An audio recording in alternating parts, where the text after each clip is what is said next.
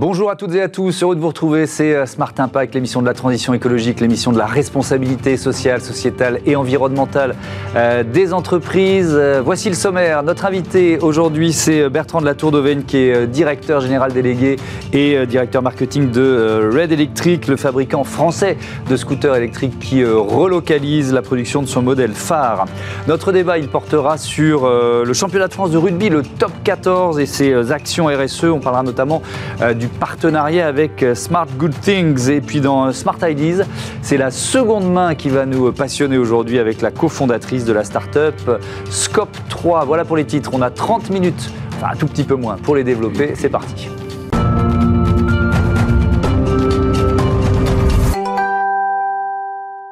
Red Electric, donc avec euh, son euh, directeur marketing, directeur général délégué Bertrand de la Tour d'Auvergne. Bonjour. Bonjour Thomas. Bienvenue. Heureux de vous retrouver. Euh, Red Electric, constructeur français, je le disais, de scooters électriques. on, va venir à la relocalisation d'une partie de votre production, mais depuis la création à Nancy, c'était en 2015 par Valentin Dylan Schneider. Comment l'entreprise a grandi? C'est quoi l'histoire? oh, Progressivement. Et je crois que c'est une qualité pour une ex-startup.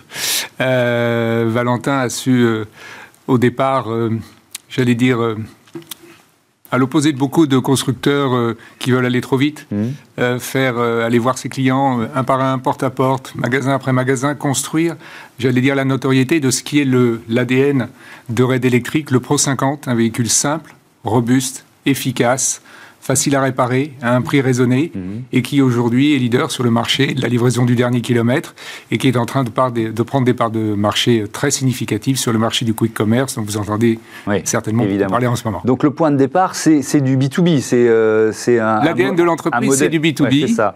Et euh, depuis deux ans, on développe un modèle, le modèle E, euh, dont on a parlé la dernière fois d'ailleurs, mhm qui euh, est un modèle à la fois B2B et B2C, qui est un maxi-scooter, c'est-à-dire que pour un scooteriste, euh, vous savez souvent, passer d'électrique au thermique, c'est une souffrance, c'est un mhm. problème d'autonomie, plein de choses. Mhm. Et euh, pour un scooteriste, il va avoir une, une expérience qui est au moins égale est très certainement supérieure à celle qu'il a avec son scooter thermique. Tout mmh. simplement, il n'y a plus de problème d'autonomie, il y a quatre batteries, on va jusqu'à 250 km euh, d'autonomie, c'est un maxi scooter confortable. Je rappellerai une chose que je répète souvent. Euh, un scooter électrique, c'est le seul véhicule léger électrique qui permet de transporter deux personnes et leurs bagages sur plusieurs dizaines de kilomètres et plusieurs centaines de kilomètres pour nos modèles E. Euh, alors justement, quelle, technologie embarquée sur ce modèle E? À quel point il y a de l'innovation euh, à l'intérieur? Alors on est un vrai constructeur, c'est-à-dire qu'on développe en interne l'intégralité des systèmes dynamiques, que ce soit le powertrain, en, français le, système de motorisation et de transmission, euh, un certain nombre de couches logicielles, beaucoup de connectivité. Je ne veux pas rentrer dans le détail, ce serait trop compliqué, mais on est un véritable constructeur qui développe ces technologies et qui mhm. construit ces technologies. Et donc vous décidez de euh, relocaliser. Euh, déjà peut-être euh, les défis que ça représente. Quel défi à relever quand on prend cette décision de relocaliser en France? C'est une décision longue, compliquée, qui est le fruit d'une profonde réflexion. Mhm. D'abord, la première, c'est qu'un constructeur français doit être construit en France. Ensuite, si on veut être euh, vertueux pour l'environnement, euh, c'est quand même difficile de construire euh, au bout du monde, de transporter sur des dizaines de milliers de kilomètres. Il y, a une logique qui ne qui, fonctionne pas. être au plus près de nos clients, assembler au plus près de nos clients, ça nous semblait absolument évident. On voulait être un vrai constructeur français Made in France. Et euh, le mouvement sociétal que vous connaissez, que je ne vais pas développer, euh, l'épisode de la Covid-19, tout, ce qui se passe en ce moment, le Made in France est de plus en plus important pour nos clients et on veut répondre aux attentes de nos clients. Mmh. Euh, et donc on est en train en ce moment euh, alors, on vient de signer un contrat avec Chastanier, qui est un équipementier, après un long processus de, sélection, un équipementier qui travaille pour de, très grands noms. Qui est basé au, qui est basé Mans, au Mans, c'est ça, euh, qui, est un, qui travaille pour de très grands noms, notamment dans l'aéronautique, dans le luxe, etc. Donc, il dispose de l'expertise, des outils, du personnel, du savoir-faire, de la place, enfin, requiert, euh, il, pardon, dispose de toutes les qualités nécessaires. Mmh. Et de notre côté, on est en train de revisiter l'intégralité de notre supply chain en circuit court, de façon à sourcer les euh, parties de nos scooters au plus proche de Chastanier. Il se trouve qu'il y a un écosystème industriel autour du Mans qui est extrêmement complet, qui nous permet donc de trouver des pièces toutes proches au plus proche de nos clients, évidemment, au sens large. Et puis, si on ne trouve pas tout près, ben, on ira un petit peu plus loin. Et puis, si on ne trouve pas en France, on ira dans les pays limitrophes. Et puis, si on ne trouve pas dans les oui, oui, on peut, Parce que le, le, le scooter 100% français, c'est-à-dire où toutes les pièces ont été euh, fabriquées en France, on va y arriver. On, va y, arriver. Les filières sont en train de se restructurer. Les filières, je pense, enfin, j'en suis certain, sont en train de se restructurer. Il y a un vrai mouvement national de, de, de, relocalisation. Il y a une mhm. vraie volonté de réindustrialisation de notre pays ça fait un certain temps qu'on l'attendait. Il ne vous a pas échappé que depuis euh, des décennies, euh, ça allait pas très bien sur mhm. ce, plan-là. Euh, il y a de plus en plus d'initiatives et il y a de très lourds investissements, notamment dans le domaine des batteries. Et le domaine des batteries dans l'électrique, dans c'est absolument essentiel. Et voilà. Oui, parce que c'est un débat quand même majeur qui ressurgit d'ailleurs depuis quelques jours. Est-ce qu'on aura de quoi fabriquer finalement ces batteries par millions? Encore, je suis, je suis modeste, qui, qui seront nécessaires pour tous les véhicules électriques qu'on nous promet, donc euh, euh, notamment le lithium. Enfin, euh, j'imagine que vous vous posez vous la question. vous êtes au cœur du business, mais c'est une vraie question. On a pris, est-ce qu'on a pris ce virage avant d'avoir la réponse d'une certaine façon? Vous voyez ce que je veux dire? Le virage est pris les investissements, et encore une fois, ce sont de très lourds investissements, les investissements sont en cours. Mhm. Il y a même des réflexions pour extraire du lithium en France, alors en respectant un certain nombre de normes environnementales. On est aujourd'hui en discussion avec trois euh, fournisseurs de batteries euh, potentiels en France pour nos modèles E. Mhm. Euh, hier, il y avait un, ce qu'on appelle un Tech Day chez, chez Chastanier, pardon, chez, lesquels, chez lequel pardon, on recevait tout un, un ensemble de, de, fournisseurs mhm. avec lesquels on a discuté justement dans le cadre de ce resourcing en circuit court, au plus proche de Chastanier, en France, au plus proche de nos clients. Est-ce que ça, en, termes d'emploi, vous mesurez déjà l'impact? Parce que Chastanier est, structuré, donc peut-être qu'ils ne vont pas tout de suite embaucher, mais est-ce que vous mesurez euh, l'impact à moyen terme en termes d'emploi? Alors, il est difficile de le mesurer, mais de toute manière, l'impact sera notable. D'abord, Red Electric est une entreprise qui a recruté beaucoup de gens mmh. euh, et qui grossit. Euh, évidemment, Assemblée en France, ça va demander du personnel. Chastanier, aujourd'hui, je crois, à 140 salariés. dès le début de l'assemblage des modèles E, il va y avoir de nouvelles embauches. Et puis, on attend, vous savez, il y a quelqu'un qui a toujours raison, c'est le marché. Hmm. Et si le marché nous accorde euh, le succès, et on va devoir construire de plus en plus de scooters, qui dit de plus en plus de scooters, dit de plus en plus euh, d'emplois de, directs, mais également d'emplois indirects chez nos sous-traitants. Hmm. Alors justement, le marché, il y a un contexte qui est porteur. Vous parliez du, mouvement euh, de, de, consommateurs, mais il y a aussi cette prime gouvernementale. C'est quoi? C'est 6 000 euros, c'est ça, pour l'achat d'un scooter électrique? annoncé. Je crois qu'il y a un euh, le, régulateur au sens large, qu'il mm. soit européen, français ou euh, au sens local, a, décidé, euh, vous me passerez l'expression, de flinguer le scooter thermique. Oui, ils sont même à terme bannis des, centres-villes. À Nantes, le centre-ville est interdit mm. aux, scooters thermiques. Je pense qu'on peut être à peu près certain que ça va suivre dans un certain nombre de villes, sinon dans la plupart des villes européennes. Mm. donc voilà, aujourd'hui, si vous voulez changer votre scooter thermique, la question que vous avez à vous poser, c'est si j'achète un scooter thermique, est-ce que dans quelques mois, j'aurai le droit de l'utiliser euh, dans l'agglomération dans laquelle j'habite mm. Et euh, quel sera le prix du parking Puisque vous a pas échappé que Mme Hidalgo avait décidé de rendre payant le mm. parking des scooters thermiques seulement. Mm. Et apparemment, les prix qui sont annoncés sont extrêmement élevés, ce qui veut dire qu'avec le simple prix du parking, vous allez pouvoir vous payer un modèle Mais alors justement, quand on parle, de, oui, ça c'est un bon argument de, de, vente, mais euh, quand on parle de, prix, le fait de relocaliser, ça a un impact forcément sur le prix? Ça nous a beaucoup surpris, et, mais on s'aperçoit que le coût de revient qu'on va, euh, enfin qu'on anticipe euh, post-relocalisation en France sera inférieur ou égal à celui euh, qu'on avait en Asie. Comment c'est possible? C'est parce que vous économisez sur le transport? C'est parce que finalement le, la main-d'œuvre n'est pas si chère que ça? Je sais pas, j'essaie de comprendre. Hors transport, pourquoi? Parce qu'on a un contrôle beaucoup plus proche, parce qu'il y a une compétitivité en France qui est en train de se construire, parce qu'il y a une volonté industrielle, parce qu'il y a tout un mouvement euh, extrêmement fort.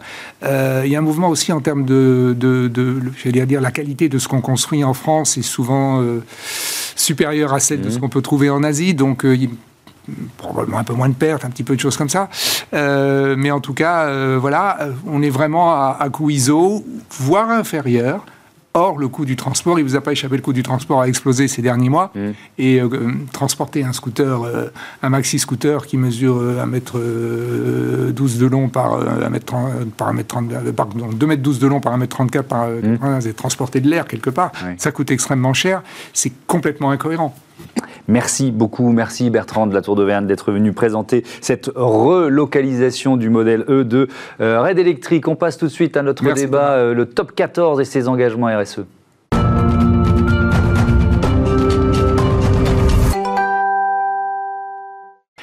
Le top 14 euh, au programme dans ce Smart Impact avec Thomas Auton. Bonjour, bienvenue. Vous êtes euh, directeur RSE et communication de la Ligue nationale de, de rugby. À vos côtés, Serge Bueno. Bonjour, bienvenue à vous aussi. Vous êtes le, le, président de Smart Good Things qui devient fournisseur officiel du, du top 14. C'est quoi Smart Good Things? Expliquez-moi. Smart Good Things, c'est euh, à l'origine, c'était un un concept de boisson de bien-être euh, environnemental, mmh. puisqu'on ne transporte ni bouteille ni eau. Parce que c'est de la poudre, c'est ça C'est de la poudre, c'est une poudre magique, puisqu'en fait ça gazifie tout seul, mmh. c'est complètement naturel et c'est en plus bourré de, de, bénéfices fonctionnels donc pour le bien-être.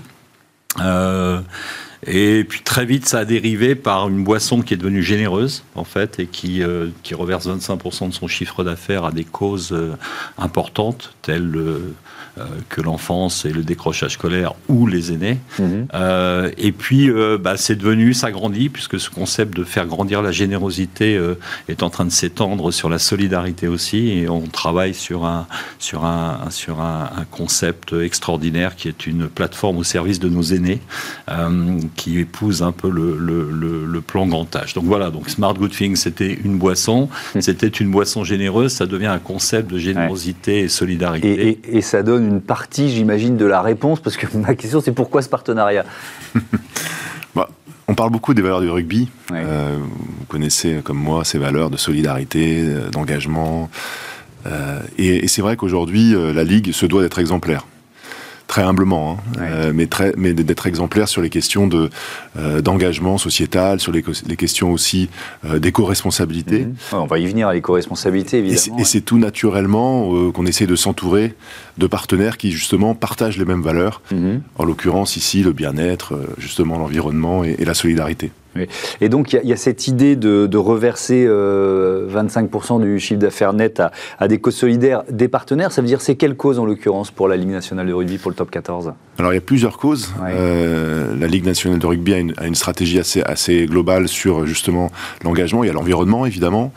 Euh, il y a les causes sociétales autour du vivre ensemble. Le rugby, finalement, c'est le sport des différences. Mmh. pour gagner au rugby, il faut des grands, des petits, des rapides, des gros, des, des minces, etc., des puissants. Donc, le vivre ensemble, c'est c'est inscrit vraiment euh, dans notre, ADN. Et puis, euh, il y a aussi, euh, de par, je dirais, l'impact médiatique du top 14, mhm. une responsabilité médiatique. Alors, on doit, on doit aussi s'associer avec des, des, des, des, fondations comme, bah, évidemment, l'école des 15, c'est une bonne, c'est un bon exemple, mhm. mais aussi des, actions un peu plus nationales comme les Restos du Cœur. Comme... Il y a aussi ce programme qui s'appelle Célébrons la diversité. Ça rejoint ce que vous venez de dire. C'est quoi exactement? Donc là, c'est le volet, euh, le volet sociétal, le volet vivre ensemble. Je vous ai parlé du volet environnemental. Le volet sociétal, c'est un volet qui nous tient particulièrement à cœur aussi, puisque ça incarne parfaitement nos valeurs. Et on a lancé donc en février 2020, c'était juste avant le Covid, un programme qui s'appelle Célébrons la diversité, avec quatre piliers euh, la lutte contre l'homophobie, la lutte contre le racisme, euh, l'égalité homme-femme et, euh, pour finir, le, handicap. Donc, on a commencé avec euh, le premier pilier et on a lancé un grand programme Plaquant l'homophobie avec des actions auprès de tous les acteurs du, jeu, que ce soit les joueurs, évidemment, le, public qui vient dans nos stades, les entraîneurs, etc., les centres de formation, parce que c'est important, et puis avec, avec un programme de, de, sensibilisation, des ateliers, mais également dans les, dans les stades. lors de la journée mondiale de lutte contre l'homophobie, il y avait, on a tracer une ligne arc-en-ciel sur le terrain, sur les terrains de top 14. L'idée, c'était de euh, justement montrer notre engagement. On se doit d'être euh, relativement, euh, pas relativement, mais tout à fait exemplaire sur ces, sur ces questions-là. Et puis plus récemment, on a organisé un match du Vivre Ensemble. Je ne sais pas si vous avez suivi ça. C'était c'était tout début novembre, où le 15 parlementaires, donc composé de nos amis députés et sénateurs, renforcés par trois ministres, Euh, Il jouait contre qui? A rencontré une équipe de jeunes des quartiers euh, Nanterre et Corbeil-Essonne. Euh, et, on a, et ils ont pu jouer, disputer ce match à Paris La Défense Arena. Donc c'était euh, en ouverture de, mm. notre championnat de rugby à 7. Ça a été quelque chose d'assez mm. émouvant. Je, reviens à ce partenariat, Serge Bueno. Vous, ça veut dire quoi? Vous créez une gamme de produits qui est dédiée au top 14 et, brandée enfin, avec la marque top 14 C'est exactement ça. En fait, on, travaille. Smart Good Things n'est pas une marque, c'est juste un, label. Ce label est censé signifier bon euh, pour la santé, il est mmh. censé signifier bon pour l'environnement et surtout bon euh, au sens bon pour le cœur. Et donc, on crée en fait des produits qui, nos partenaires, sont la marque. Nous, on est, oui, c'est ça. Ils s'approprient le produit. Ils s'approprient le produit. On a créé une technologie. On a mis 12 ans pour y arriver. Ça a été un, ça a été un sacré challenge. Euh, et, euh, et euh, on s'est dit, bah, finalement, on va se mettre au service de quelqu'un de plus grand que nous. et ça a été cette générosité représentée à travers effectivement les valeurs du sport. Mmh. Donc, on est partenaire de, du sport, dont bien évidemment la Ligue nationale de rugby. On est partenaire dans la culture aussi, euh, partenaire aussi euh, de, de causes elles-mêmes, donc de fondations, et enfin partenaire de, de, collectivités locales, euh, ce qui explique d'ailleurs un peu notre, aussi notre rapprochement. Et donc ces produits qui seront estampillés top 14, évidemment, ils seront disponibles partout, en grande distribution, partout. C'est déjà dispo ou c'est dans quelques semaines Alors ça a commencé en test, on a commencé des tests parce que j'ai coutume de de, dire que le marketing consiste à écouter les autres, pas soi-même. Donc j'aime beaucoup écouter les consommateurs. Ils ont des choses extrêmement intéressantes à dire. Euh, et en fait, on sera prêt à fin de premier trimestre pour les, produits du top 14 pour lancer la, pour lancer la machine. Donc effectivement. Hmm.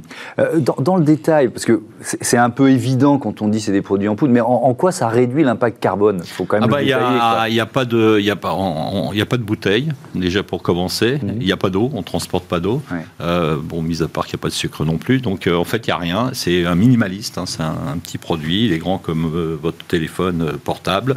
Dedans, il y, a, il y, a, six bûchettes. Vous ouvrez la bûchette, vous la mettez dans une gourde, puisque la gourde est un des, marchés en plein boom. Et ça gazifie tout seul. Ça prépare la boisson tout seul. Vous n'avez rien à faire. Donc c'est des économies de transport qui sont majeures pour vos clients, c'est ça J'ai toujours cette question qui est de dire mais comment vous arrivez à reverser 25% Alors moi, j'ai coutume de, de répondre la même chose. J'ai viré la pollution et j'ai mis de la générosité à la place, puisque mm. si vous prenez le compte d'exploitation de n'importe quel fabricant de, soft drink, euh, vous allez avoir un coût à peu près de 39%, dans lequel vous avez une bouteille qu'on n'a pas, de l'eau qu'on n'a pas, du sucre qu'on n'a pas et du transport qu'on a à peu près 12 fois moins. 12 fois moins. Ouais, donc notre 29% à nous, il est de 14. Donc 29 moins 14, ça fait juste 25. Donc mm. ça tombe. 39 moins 14. 39, pardon, moins 14 égale, égale 25. Euh, ouais et, avec un, point d'honneur qu'on fait dans notre entreprise, qui est de gagner moins que notre partenaire. C'est-à-dire avant de, avant de descendre tous nos coûts, nous on n'est qu'à 23%, parce que notre partenaire et la générosité euh, doit être plus forte que euh, notre, notre, notre marge de fonctionnement. Donc on est aussi minimaliste dans l'entreprise. Hmm.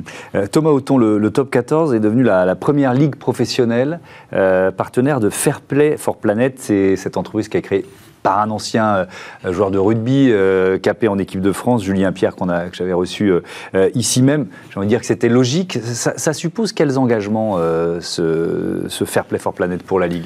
Alors ça, ça, suppose des engagements fondamentaux, puisque mmh. Fair Play for Planet est un label environnementale qu'on obtient uniquement si on répond à un cahier des charges euh, précis. Donc euh, Fair Play for Planet, et donc Julien Pierre, mhm. cet ancien international qui avait euh, disputé la finale de la Coupe du Monde en 2011, souvenez-vous, mhm. aujourd'hui a monté ce label, nous accompagne en particulier sur l'organisation des phases finales, parce que vous savez le top 14 euh, il y a un championnat régulier, et puis ensuite, il y a des barrages, des demi-finales, et c'est des gros événements dans des, dans des villes euh, qui réunissent euh, des centaines de milliers de, de, spectateurs, donc forcément qui ont des impacts environnementaux forts. Mm. Donc c'est là où ils nous accompagnent, mais ils vont pas nous donner le label naturellement. C'est-à-dire qu'il faut des actions, de, la, progression dans les actions pour pouvoir mener ce label. Par exemple, on était à Bordeaux en 2019 et on a une grosse animation, on a un village pendant le pendant l'événement au centre-ville on a euh, demandé à la ville de Bordeaux de nous prêter 800 vélos donc un plan de mobilité pour aller au stade ensuite, plutôt que les gens prennent leur voiture, les supporters prennent leur voiture. Donc ça fait partie des choses, des axes d'amélioration. On a beaucoup d'axes d'amélioration, hein, mais, mais aujourd'hui, ils nous accompagnent en ce sens-là. Et c'est assez nouveau, puisqu'on est la seule ligue professionnelle accompagnée par, par Fair Play for Planet. Et, ça rejoint le, les, règles qui sont édictées par le ministère de, la Jeunesse et des Sports sur justement ces, engagements en matière de, RSE et notamment d'éco-responsabilité. Maintenant, il va y avoir une évaluation, ça devient vraiment, on rentre dans le dur, quoi, en quelque sorte. Oui, tout à fait. On a, on a signé l'engagement des les, 15 engagements éco-responsables, la charte du, du, ministère des Sports et de la WWF. Mmh. Euh, donc ça veut dire que déjà c'est un engagement pour nous en tant qu'organisateurs d'événements. Et puis renforcé maintenant par cette labellisation Fair Play for Planet. Mmh. Mais c'est normal, c'est normal, c'est notre enjeu. On est un sport médiatique, le deuxième sport français. Euh, on, on, a un impact aussi euh, vis-à-vis des plus jeunes. Donc on, on se doit d'être exemplaire.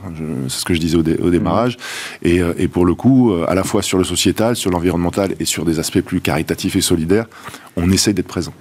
Euh, Serge Bueno, euh, votre entreprise euh, Smart Good Things, elle est, vous le disiez, elle n'est pas seulement dans le sport, elle est dans plein d'environnements. De, il, y a quoi comme partenariat ah, on a, à venir là où on court on a, on a un partenariat qui, qui, démarre avec The Voice, donc, donc ce qui est assez sympa. On est partenaire, on est des partenaires de la SACEM qui sera notre notre notre euh, organisme de reversion pour une parfaite transparence. C'est la grande crainte dans ce genre d'entreprise. c'est la. Oui, vous nous dites ça part à une belle cause, mais on voilà, en est sûr. Voilà, c'est le fléchage qui me paraît euh, fondamental. Donc, euh, et, et là, pour, pour les collectivités, collectivités locales, on démarre, on démarre la première école contre le décrochage scolaire avec notre partenaire École du 15, mmh. qui a été fondée par un, un, homme de rugby, hein, puisqu'il s'agit de Denis Philippon, qui est aussi président et que je salue ici, euh, du Club Provence, et qui a fondé cette école de 15 contre le décrochage scolaire. Donc on devient partenaire, première ville, c'est Saint-Étienne. Mhm. Donc on, ouvre notre, notre première école des 15 communément à Saint-Étienne. Euh, et, puis, euh, et puis on est en train de travailler avec des, des, des, des, causes formidables pour leur créer leur propre produit partage, pour leur permettre de collecter des fonds en ce que j'appelle contrepartie euh, de quelque chose de, de, de, bonne santé et, mhm. environnementale. Donc c'est vraiment un, vrai pari. Une dernière question autour du Boxing Day. Qu'est-ce qui va se passer? Il faut peut-être expliquer ce que c'est. C'est un concentré de match en quelques, en quelques jours à l'occasion des, des, fêtes, c'est ça? Oui, en fait, c'est euh, pendant les fêtes de Noël, il y a assez peu de championnats qui se, qui mmh. se disputent. En l'occurrence, le rugby, le top 14 continue. Et donc, on profite de cet écho médiatique pour faire euh, une grande fête de la solidarité. Euh, cette année, on s'associe au, au Resto du Cœur. L'année dernière, c'était les hôpitaux euh, de France, il y a deux ans, les petits frères des pauvres, mhm. justement, pour, euh, soutenir nos aînés. Euh, et, donc, on va dans les stades fêter Noël avec les Restos du Cœur, avec de nombreuses animations, et puis surtout une vente aux enchères. Les, les joueurs vont jouer avec des maillots spéciaux qui seront vendus ensuite aux, enchères, aux couleurs des Restos du Cœur. Donc, il y a toute cette action-là qui est mise en avant. Mais il y a, aussi un fait important dans ce partenariat avec, avec Smart Good Things, et, Serge en a parlé, euh, je pense qu'on peut l'annoncer, euh, puisqu'en janvier, euh, Smart Good Things va abonder le fonds de dotation de la Ligue nationale de rugby. Donc quand il parlait de partenariats solidaires et mmh. qui ont du sens, c'est vraiment pour ça qu'on a souhaité se rapprocher aussi. Euh, et euh, cette aide, euh, le montant, on peut pas encore en parler, mais Parle, bientôt, sera, sera fléché justement vers l'école des 15. Il y a une vraie logique hein, dans le cadre du fonds de dotation autour du vivre ensemble, l'école des 15. Et ben voilà, merci beaucoup. C'est quand même gonflé de lancer l'école des 15 dans une ville de football. Mais bref, c'est une très bonne idée. Oui, il faut. Il faut hein, avoir de l'humour. Ben oui, évidemment, il faut se rapprocher les uns des autres. Merci à tous les deux d'être venus nous, nous, présenter ce partenariat. On passe à Smart ID la seconde main au programme.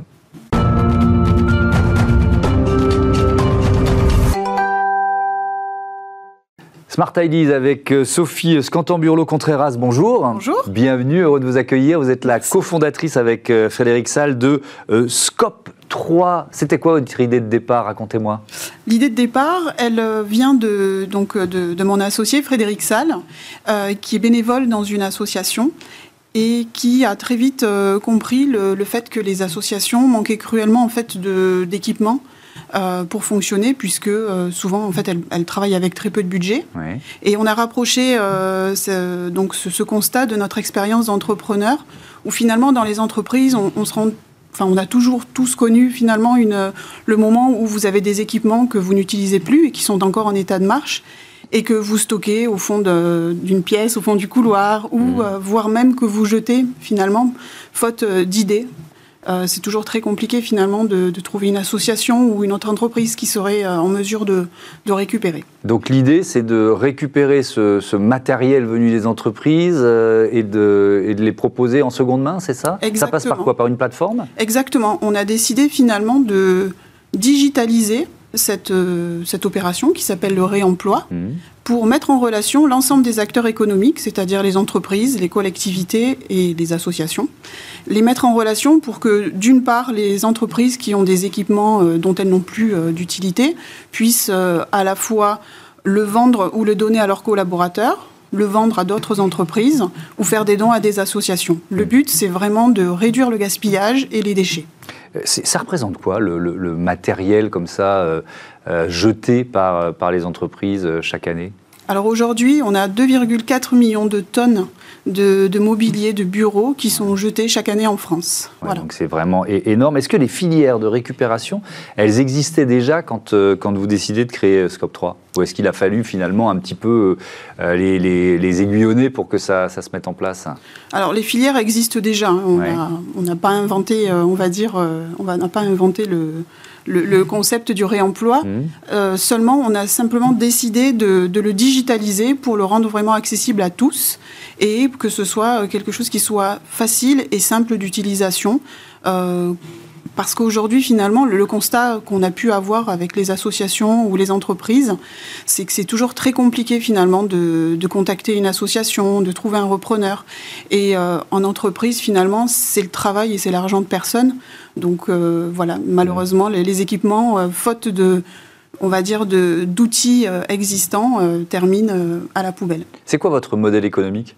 Le modèle économique repose sur euh, euh, deux, choix. En fait, hein. On a d'abord euh, l'abonnement à la plateforme qui est de 19,50 euros hors taxe par mois, qui est sans engagement mmh. et qui permet finalement à l'entreprise de publier en illimité un nombre d'annonces et de bénéficier à la fois de tous les services de la plateforme, à savoir toute la partie facturation, transactions financières sécurisées, mais aussi le calcul de l'empreinte carbone évitée puisque en achetant en réemploi, euh, vous évitez finalement des émissions de, CO2, et puis aussi la, mise en relation avec des transporteurs partenaires. Donc on leur permet finalement de, gérer euh, tout, ce, tout ce processus qui euh, aujourd'hui peut leur prendre beaucoup de temps et voilà, qui, qui, est vraiment totalement digitalisé et simplifié. Oui, évidemment, pour vos clients, c'est un bilan RSE qui est amélioré. C'est un argument, j'imagine, important. Et oui, tout à fait. Aujourd'hui, on sait très bien que le, la politique RSE est très importante dans les entreprises. Et euh, les entreprises ont la possibilité de faire des bilans carbone, mais on, va dire qu'avec Scope 3, on leur, euh, on leur donne la possibilité d'agir sur leur bilan carbone, de l'améliorer, et euh, par donc ce qui s'appelle les, les achats responsables. Et on, leur permet de, de, calculer cette empreinte carbone évitée et de leur donner des moyens d'agir justement sur leur engagement. Qui sont vos clients aujourd'hui en quelques mots? Quelle taille d'entreprise En quelques mots, donc on a euh, aujourd'hui, euh, donc ça fait à peu près un mois que la plateforme est, euh, est en service. On a une quarantaine déjà d'acteurs qui nous ont rejoints. Ce sont des petites et des grandes entreprises localement, donc, donc, on est sur Montpellier, le, mmh. leader français du, des logiciels d'avocats et, notaires, donc la société Septéo, pour, la, pour ne pas la... Eh ben voilà, ça fait, ça fait déjà un, bon, un bon premier groupe de, on a fait de, beaux pilotes, partenaires. Oui, de beaux mmh. pilotes et, et déjà des associations et des entreprises heureuses de pouvoir s'équiper voilà, en seconde main. Merci beaucoup. C'était Scope 3. Merci euh, Sophie euh, Scantamburlo Contreras. bon vent à vous. Voilà, c'est la fin de cette émission. Merci à toutes les équipes euh, de Bismart. Salut.